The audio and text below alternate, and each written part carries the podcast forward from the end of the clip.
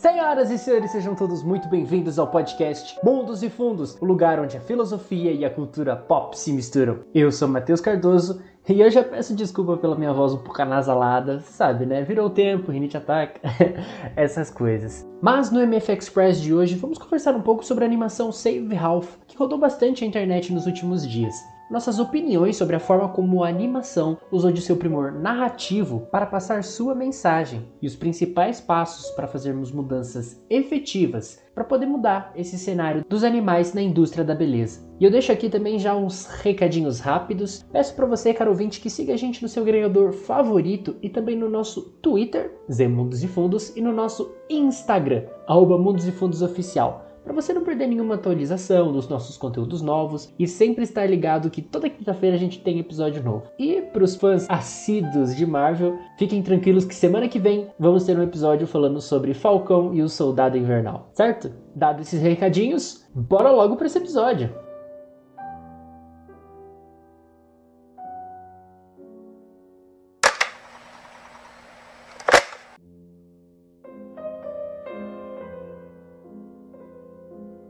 Mas então, pessoal, o que vocês acharam do curta que eu havia comentado pra vocês verem lá sobre o Salve o Ralph? Tava tendo uma grande polêmica sobre isso no Twitter, que o pessoal tava comentando sobre, porque eu achei um curta-metragem bem pesado. E eu fico muito triste de ser algo que realmente faz parte da nossa sociedade, aquilo. Polêmica ou repercussão? Eu acho que é um pouco dos dois, cara. Repercutiu bastante, teve bastante polêmica por conta disso. Se entra no Twitter é polêmico, né?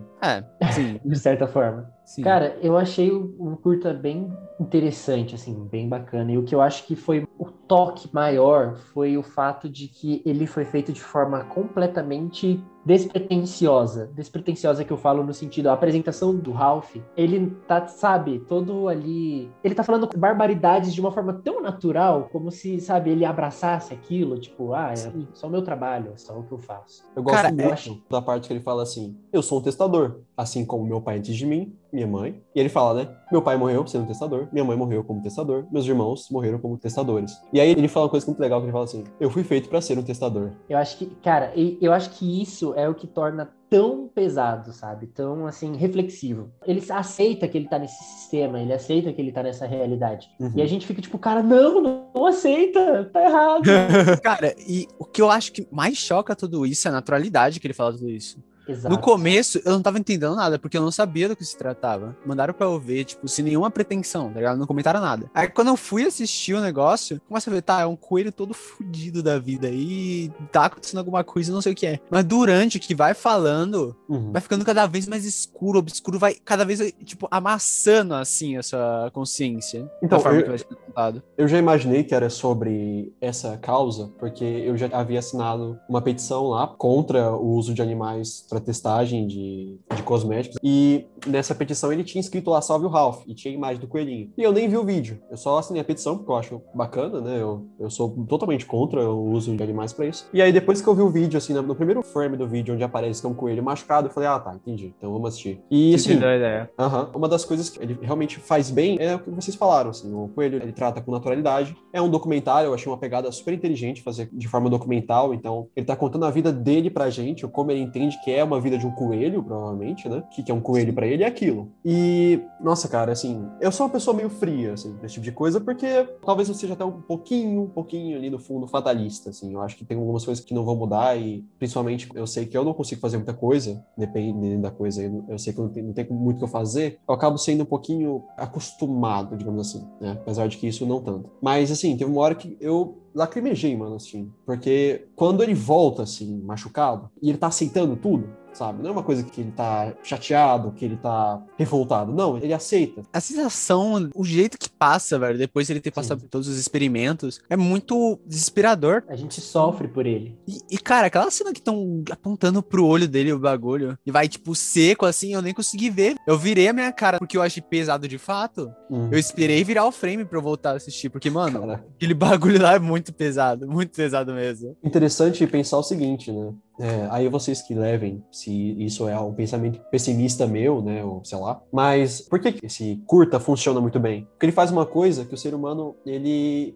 acaba sempre fazendo para comover. Ele não pega coelhos de verdade ali. Se esse curta, no caso, fosse um, um vídeo de quatro minutos mostrando como os coelhos sofrem, não ia ter essa repercussão. Mas o que, que o curta faz para pegar a gente? Ele humaniza. Antropomorfiza. Exato. Então, não é um coelho que tá sofrendo, é o Ralph, entendeu? E o Ralph tem uma personalidade cativante. Ele é um cara legal aí. Ele tá comendo o cereal dele ali, numa vida onde você empatiza. Aí ele fala: Ah, esse olho aqui eu fiquei cego porque eu tava testando, essa orelha eu não ouço muito bem, ele é engraçadinho. Aí você já empatiza com ele nos primeiros 30 segundos. Aí depois, quando você descobre, né, entende melhor o que tá acontecendo ali, até que tem aquela mão que puxa ele da casa dele, abre uma, no teto, tá ligado? Dele, e aí coloca ele para ser testado e você vê como ele sofre, aí, cara, te comove. Então, é outra questão Não, genial. a- desse Além dos outros coelhinhos lá, né, mano? A diferença entre o Ralph e os outros coelhinhos pega muito também. Que o Ralph, ele tá completamente acostumado com a realidade dele. Ele tá tipo assim, ah não, é porque é isso, eu vou morrer assim, é, é o que vai acontecer. E os outros coelhos estão tipo, pede ajuda, pede ajuda, fala pra ele nos tirar daqui. Aham. Essa parte é legal porque os coelhos pedindo ajuda é o quê? É o diretor fazendo com que o telespectador queira ajudar, queira tirar ele Exatamente. Mais uma forma de chamar atenção. Esse curto, eu acho que ele não tem só a função de colocar em xeque a questão da indústria da beleza, nesse ponto de vista de que tem várias empresas que fazem ainda testes com animais e tudo mais, mas é exatamente isso que vocês falaram, porque é pra gente não se acostumar com isso. isso a gente não pode virar o Ralph. Não falando que o Ralph tá errado, mas do ponto de vista de só aceitar, ah, é assim mesmo. Exatamente. Porque uma coisa que eu penso bastante, que as mudanças, elas nunca serão de imediato. Assim, tipo, piscamos os olhos e do nada mudou. Uhum. Não, isso é impossível. E nada que é imposto funciona. Nenhuma mudança, assim, funciona de fato. Ela tem que ser uma coisa genuína, tem que ser uma coisa verdadeira e tem que ser aos poucos. Então eu acho que esse curto ele tem muito essa função de a gente ver isso. A gente não ser como o Ralph nesse ponto de vista, de não só simplesmente aceitar e começar a fazer os pequenos primeiros passos para essa mudança, sabe? Quais são É- os primeiros passos pra isso tudo? É você começar a procurar por quais empresas fazem testagem. Botar animais. fogo nas empresas. É um bom ponto. Aí já- a aí empresa você já tá coelhos lá indo- dentro. Aí, né, mais extremista. É, eu vou mandar os coelhos céu, mano. Já vou Não. facilitar. brincadeira, brincadeira. Não, gente. que eu acho que esse é um tipo de cancelamento que é louvável, sabe? Você procurar por quais empresas fazem a testagem em animais e parar de usá-las completamente na sua casa, eu acho que é o ideal, sabe? Principalmente no ramo da beleza, que é algo que a gente pode sim mudar. E também existem muitas empresas que são veganas e não utilizam nada que venha de origem animal, sabe? E Uhum. é algo que cabe a nós, se a gente quer fazer alguma mudança, é buscar evitar essas marcas. Porque se a gente tá Exatamente. comprando qualquer coisa dessas marcas, de forma direta, a gente vai estar ajudando esse mercado. Aham. Então, cabe a nós procurar, sabe? Pesquisar. Eu já vi muitas listas que já postaram de empresas que fazem isso, empresas grandes que utilizam testagem em animais. Se não me engano, uma delas é a L'Oreal, que eu lembro de cabeça. A Pantene usa, tem outra. Acho que Johnson, Johnson Johnson também usa, se não me engano. Os que eu tenho certeza que não usa, se não me engano, são a Natura e a O Boticário. Uhum. Tenho certeza. Mas cabe a nós procurar, sabe? A gente não pode ficar compactuando com essa indústria nojenta. Assim, a gente, in a nutshell, né? Botando de forma mais resumida, escrachada, nós infligimos dor em animais para nossa beleza. É isso, em Sim. resumo aí. Tá uma forma agressiva para que haja, então, uma reflexão sobre, né? É, isso me lembra, cara, o nosso episódio Editando Humanos, quando a gente comentou até onde seria nosso capricho mudar características dos nossos pets, né? Exato. Porque acabava que esbarrava numa mesma situação de tipo, vai ser por um tipo de. Beleza, vai ser por. Ética. É, então, vai ser uma questão de capricho, de luxo. Por exemplo, se tem uma coisa que eu acho muito ridícula, e assim, por mais que eu não goste da raça Pinscher, por exemplo, que é de cachorro, que eu não gosto, as pessoas que vendem costumam sempre amputar o rabo do Pinscher. Porque, segundo elas, Pinscher com rabo é feio. What the fuck? Tinha muito isso com Pitbull também. O dog. O animal tem rabo. Tipo, ah, beleza, você acha feio? Tá, foda-se, entendeu? Ah, eu acho sua orelha feia, não vou cortar ela, caramba, entendeu? tá ligado? Eu não gostei do ataque direto, Bruno, mas eu concordo. Você que tá falando aí.